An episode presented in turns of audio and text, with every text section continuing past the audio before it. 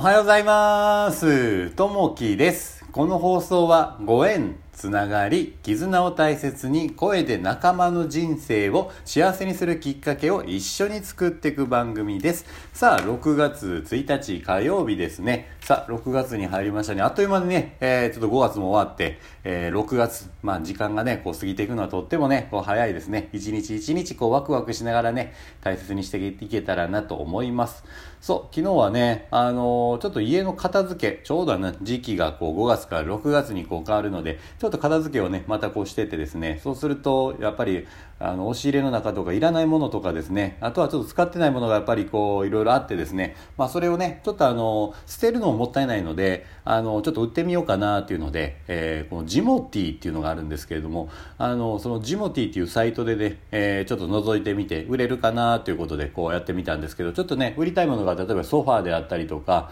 えーテレビ、えーチャイルドシート、まあこんなもののね、売ってるかなと思ってたら、まあ見てるとね、結構皆さん同じようなものをね、こう売ってらっしゃって、本当にね、こう、まあ0円から、まあ値段つけてという形でこうやってらっしゃる方がいたんですけど、いや、見てるうちにね、あの、逆に欲しくなってきて、いや、こんないいもの、こんないい冷蔵庫がこんな安いんやというのがね、結構あったりする、してたんですけど、いや、なんかね、こう、見ているとね、やっぱ欲しくなりますね。いや、でも自分がこう売りたい、売りたい方なんだと、こう、ね、いう風な形でこう、まあ写真撮って、まあそれに掲載してやってたんですけど、いろいろね、やっぱり売ったり買ったりね、やっぱそういうところでこう、ただ捨てるんじゃなくて、そういったところでこう、やっぱり次の人に使ってもらえるんだったら、そういったところでね、えー置いとくのもいいかなというふうにね、思った時でしたね。さあ、えーっとね、えー本日のお話になります。今日はですね、衣替えというふうなお話、お話になります。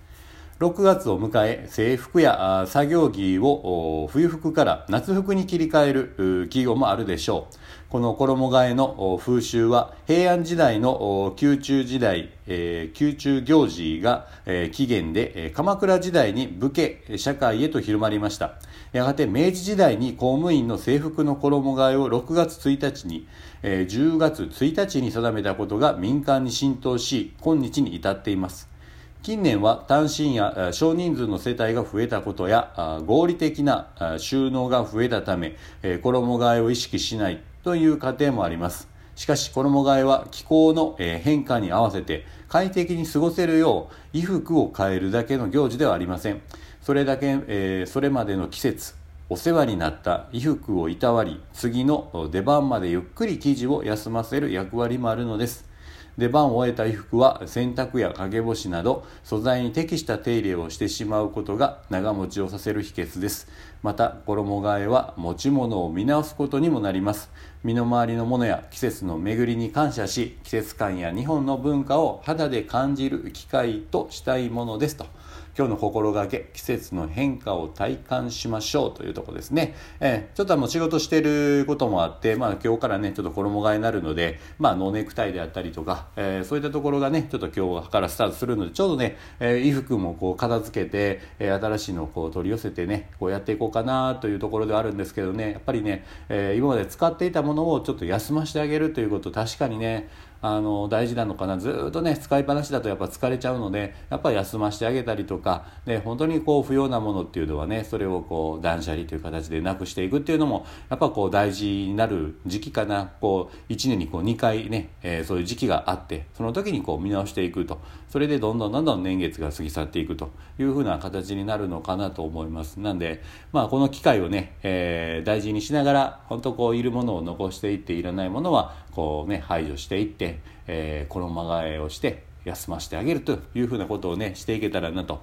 いうふうに思いますさあ、えー今日の一言になります北海道にはえー一日の中に四季があるというふうなお言葉ですね。まあこれ何かというと北海道は例えば日の出が出た時が出る前ですね。出る前が冬。